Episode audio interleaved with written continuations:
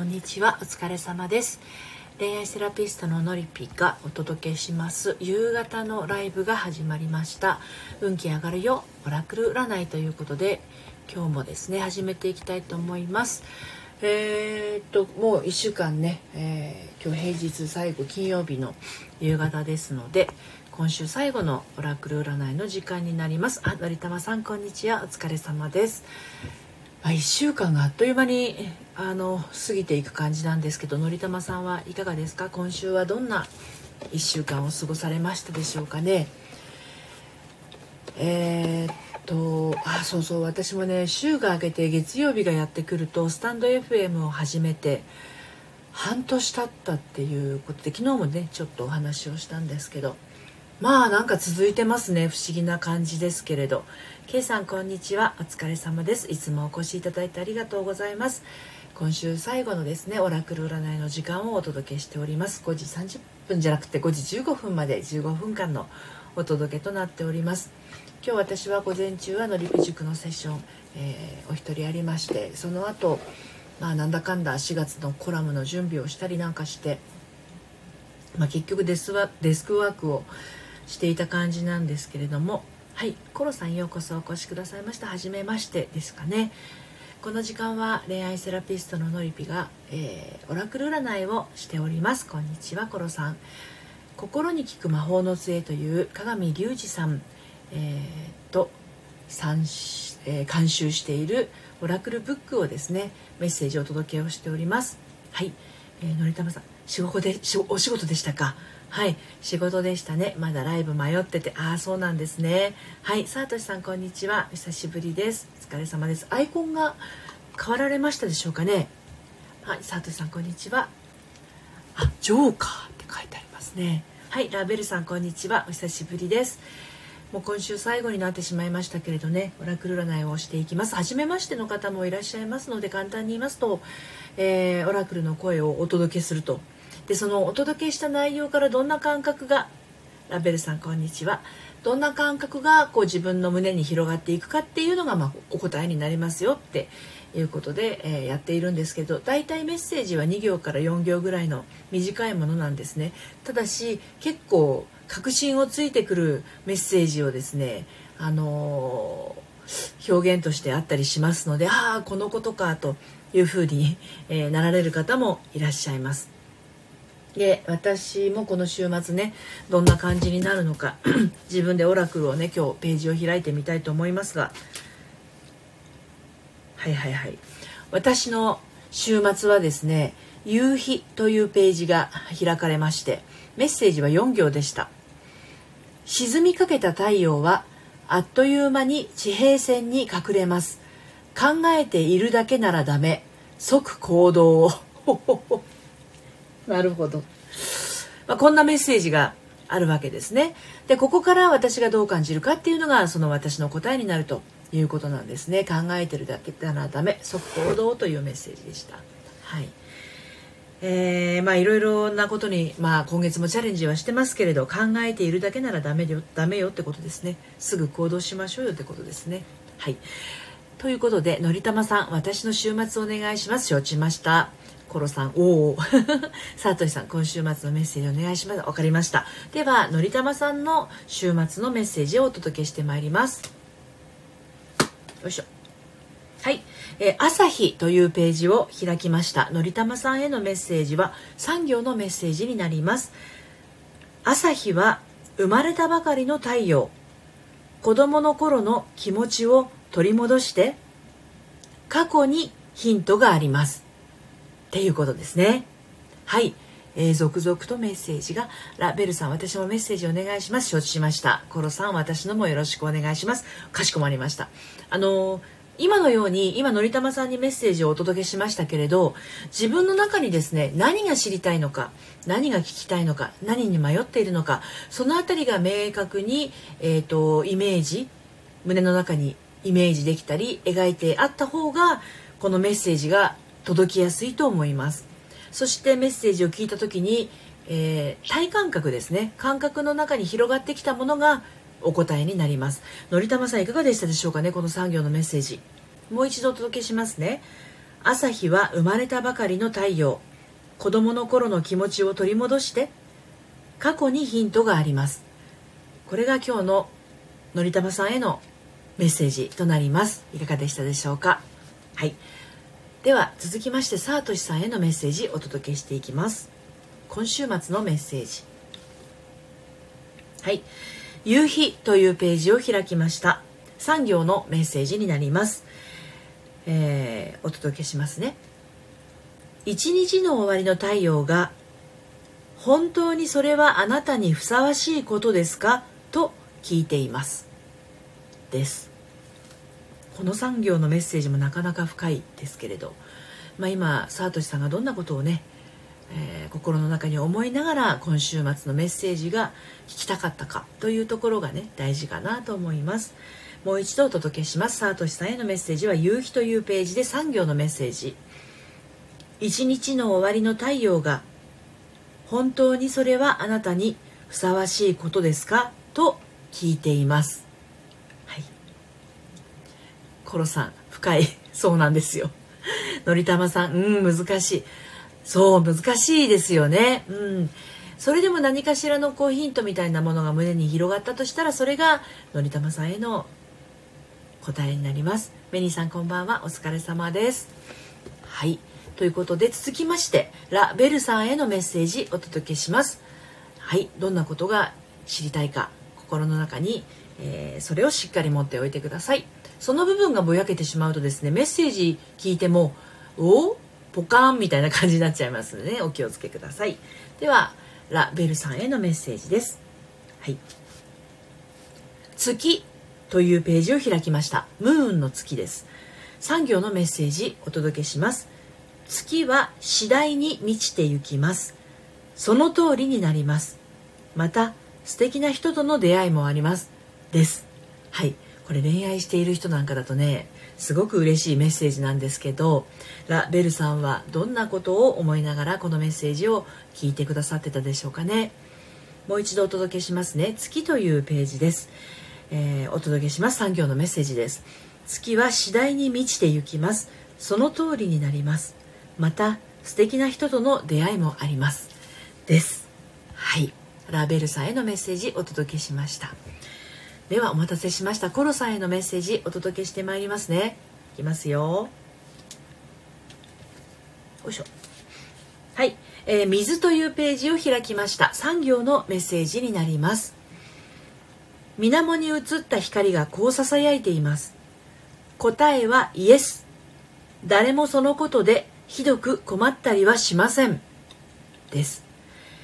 このメッセージが、えー、お届けされたということは何か周りの意見とか視線とかそういったものにとらわれて動けずにいたりするケースが多いんですけれども。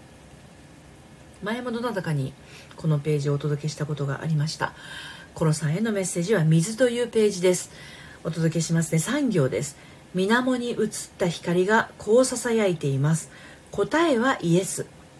誰もそのことでひどく困ったりはしません。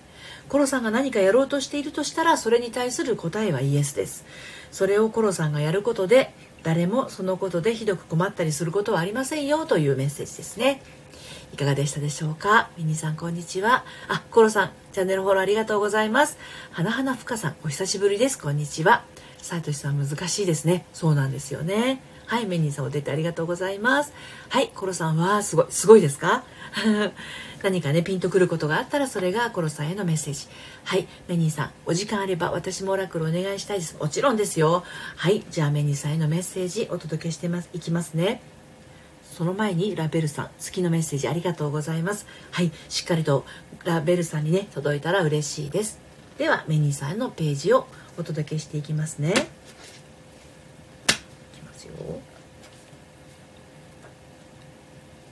はい。えーと、キャンドルというページを開きました、えー、メニーさんへの、えー、メッセージは3行の、えー、メッセージになります。キャンドルというページですね。キャンドルは力強く輝いています。答えはイエスです。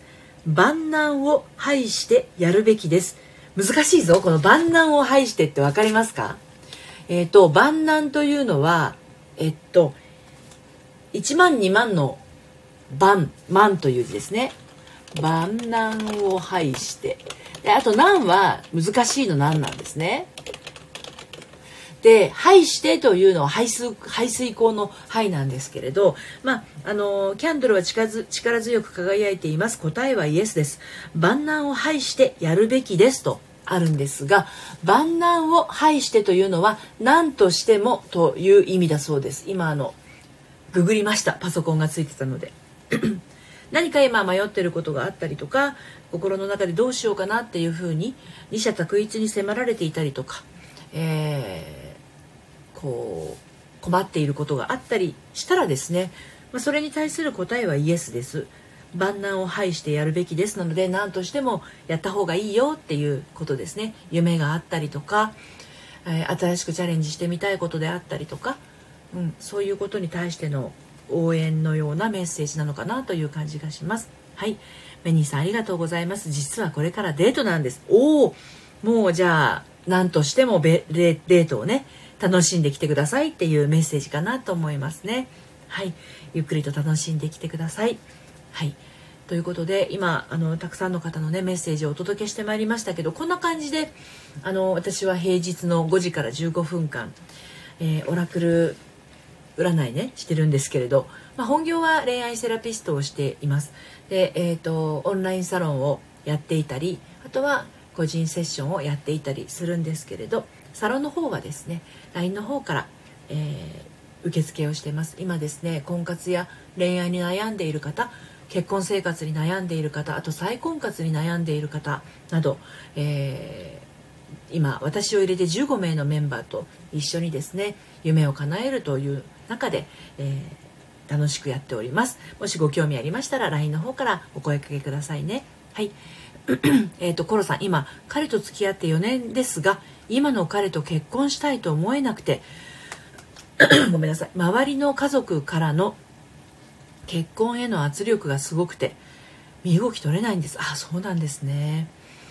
あのー、うん、いらっしゃいますよ。周りが、えー、結婚への圧力ですよね。そういう方いらっしゃいますね。で自分が本当はどうしたいのかっていうところがもう何て言うのかな。あるんだけどあの何て言うのかな。自分で決められなくなっちゃうぐらいの周りのその勢いがすごくてね、うん、そういう方いらっしゃいますよね。自分がどうしたいのかがやっぱりすごく大事だと思いますのであの嫌いじゃないんだけどっていうレベルで結婚しちゃうと結婚っていうのはやっぱり日常生活ですしあの我慢はね本当にあの結婚生活での我慢って本当に苦痛なんですよ。日常生活だから。あのデートとか恋愛だったらしょっちゅう会ってるわけじゃないからいいんだけどあの同棲とかしてみると分かると思うんですよね。あのまあ日常生活の中にいるっていう感じなのでね。はい。えー、っと美香さんこんにちは。あの久しぶりです。メニーさんちょっと不安でしたが目いっぱい楽しんできます。待ち合わせなのでおいとましますね。ありがとうございました。いってらっしゃい。お気をつけて。はい。そうですね。そういうコロさんのような悩みをお持ちの方っていうのはあの自分で決めてはいけないみたいな思い込みがあってしまったりするとちょっと辛いですよね。あ、コロさん今同棲中ですが我慢ばっか、あ、そうなんですね。あの、やっぱり結婚する前に同棲すると分かりますよね。どんな感じかっていうのがね。うん。やっぱりだからそういう彼とのお付き合いに悩んで本当に好きかどうかが分かんなくなっちゃうっていうのがあってね。うん。あの、ちょっとそうなってくるとこのままもうあのなんていうの結婚の日取りとかが決まってたりすると。あと親の顔合わせがあったりすると。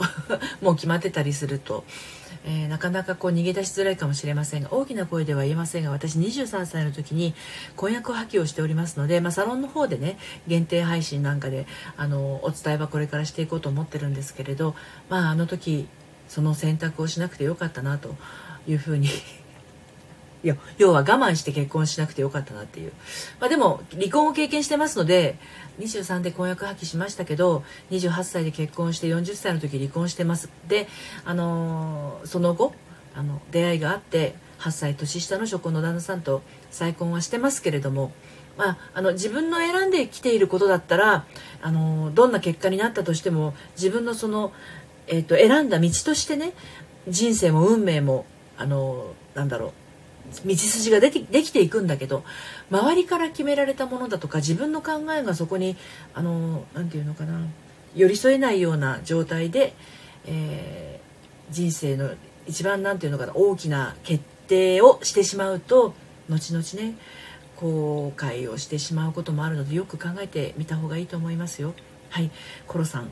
え言い方悪いけどコロナのおかげで親同士の顔合わせしてないってレベルなので時間の問題あなるほどそうなんですね。あそういえばうちの娘もですねあのー、結婚したんですけどね去年。で去年ってか一昨年の暮れぐらいからかなあのー、彼と一緒に住み始めて、まあ、それで5月の半ばに入籍はしたんですけどそうだあのその5月の入籍までに両家の挨拶があってそしてまあこじんまりと披露宴があってみたいな話をしてたんですよ。なのですが結局コロナがこう去年からすごくなっちゃったからもう親同士が会う前に5月半ばに2人は入籍をしました。うちの娘の場合はもう一緒にいるって、まあ、結婚したいっていうのがあったからなんですけれどね。で結局親同士が顔合わせをしたのはえっ、ー、といつだ？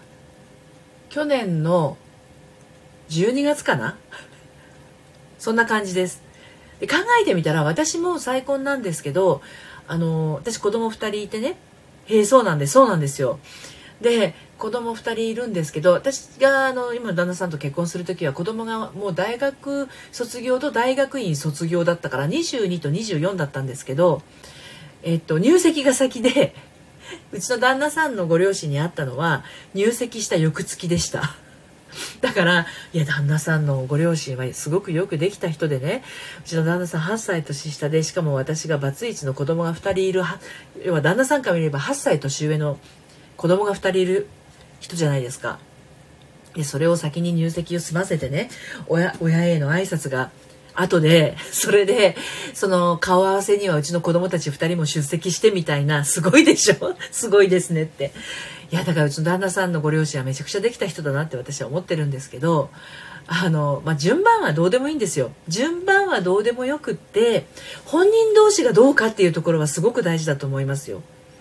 そうだから今そのオンラインサロンでもあのいろんな状況で悩んでる方がたくさんいらっしゃるんですよね。うん、あの彼氏がいるんだけどっていう人もいるし彼氏と別れちゃったんだけどっていう人もいるし再婚考えてるんだけどとかいろんなメンバーがいらっしゃいますけれどあの、まあ、一人一人いろんな状況の中で、まあ、あの自分の心を整えて進んでいこうよみたいな ベルさん素晴らしい人生ですね。ありがとうございます。だからねあの自分で決めてることだったらあの納得感があるんですよ。自己納得感みたいなものが。だけど周りに決めてもらったこととか周りに流されてっていうのはやっぱりねやっちゃいけないことだと思いますよ、うん、そこは踏ん張った方がいいです。でやっぱり結婚したくないと思っているいても好きっていう気持ちがあればまたあの一緒に暮らしていく中でですねあこの人やっぱりいいなこの人と結婚したいなっていう風になる時が来るかもしれない。でも逆にやっぱこの人違うわってなるかもしれないっていうどっちに転ぶかわからない状況で周りに流されて結婚っていうのだけは本当にねあのやめた方がいいんじゃないかなとは思いますね。ハーモニーさんお疲れ様です。こんにちは。はい。コロさんこのまま雰囲気に流されて結婚してしまったらいつかこ絶対後悔しますよそれは。いつかではなく絶対後悔しちゃうと思います。あのそのコロさんが雰囲気に流されたなって思う時点であのー、結婚してから先も雰囲気に流されてしまうっていうことが起きやすくなっちゃうんですよね。うん、だからそういったことを避けるためにも自分の中の芯をね、うん、あのそういうの大事だと思いますよ。もう4年付き合うと好きとかいう感情な あのね結婚はねあの好きな人とした方がいいと思いますよ本当にそれは本当に。なんだろうなあのまあ、好きっていうときめきみたいのがなかったとしてもこの人と一緒にいたらなんかほっとするなとか安心安心感があるなとか信頼関係があるなとかねそういうのがあればまた別なんですけどダンスさんこんばんはお疲れ様です。ようこそお越しくださいました。今日もね一応ねオラクル占いはねずっとやってるんですよ。はい今いろいろね話してますけどコロさんのねあの書かれていることをあの辿っていただくとお分かりかと思うんですけどね。そうなんですよ。だ結婚はね好きな人としないとって思いますよ。で私もその最初の結婚っていうのが結構スピード結婚だったんですよね。出会って5日でプロポーズをされて半年後には入籍みたいな感じだったんですけどあの結婚したら恋愛感情が湧くと思ってその勢いで結婚したんだけどいやいやいやまあまあまあそそれはあんまり私の場合は起こらなかったですね。はい。コロさん。えーと、新婚ってもっとラブラブなイメージだったのにもう熟年夫婦のような雰囲気。いや今時熟年夫婦の方がラブラブな人いますからね。うんうん。のりたまさんコロさん我慢はしない方が良いですよ。本当ですよね。そうそうコロさん我慢良くないですよね。私もねサロンメンバーには我慢はいけませんっていうのをよく言ってます。のりぴ塾でもよく我慢はいけませんっていうふうに言ってますけれどもあの我慢していいことって本当一個もないんですよ。うん、で特にそういう恋愛とか結婚に関して我慢をしてしまいますともうこの先の人生は我慢でもなんだろう固められたような状態になってしまったりもしますので本当にあのコロさんが「ああ私やっぱりこの彼好きだなこの人と結婚したいな」って思ったタイミング。でそのタイミングを待てない彼だと困っちゃうしうん、我慢よくない。で、あのー、周りは関係ないんですよね、やっぱりね。周りがどんなにせっつこうと、早くしなさいと言おうと、自分がどうしたいかが一番大事ですから、そこをこう、あの、最優先にしてあげたらね、いいと思いますよ。うん。ということで、あっという間に 20分も経ってしまいましたね。はい。えー、コロさん彼氏の家族との関わりが強すぎて今更別れるとか言いづらいし今年30やから先が不安なんです。はい。なるほどなるほど。うんうん。のりたまさん結婚生活に我慢することがどうしても増えてくるので今から我慢は辛くなる。本当そうですよね。うん。ラベルさんコロさんご自身の心に従うのが一番だと思います。コロさん、すみません。長々と。とんでもないですよ。でもね、あの、家族との関わりが強すぎてとかいろいろまあ状況はねあのいろいろあるかもしれませんけれどもね。あの今更別れるとか言いづらいしその今更別れるのが言いづらいっていうのもすごくよくわかる。今年30やから先が不安なんです。それもよくわかる。うんうん。ありますよね。そういう不安ね。うん。のりたまさんコロさん素直にね。そうですそうです。あの自分がどうしたいかですね。やっぱりうん、自分がどうしたいかがすごく大事だと思います。うん、周りのことを考えたら身動きが取れなくなっちゃうと思うんです多分コロさんがものすごく思いやりがあふれる何て言うのかな優しい方なんだと思うんですよね。で周りの状況もあのおもんばかって、えー、まあ、周囲とのバランスも考えられる人なんじゃないかなと思うんですよね。うん、なんだけどだからこそですよ。だでそういう人は 割と自分のこと後回しになりがちなので自分がどうしたいかっていうところを本当に本当にどうしたいかっていうのを大事かなと思いましたね。うん。だからさっきのオラクルの周りのこと気にしなくていいみたいなやつ聞いてわーってなりました。そうね。自分の心にぴったりのが出るんですよねこのオラクルは。もうねいつも来てくださってる方はお分かりかと思うんですけどオラクルには騙しが効かないと。いうことなんですよね。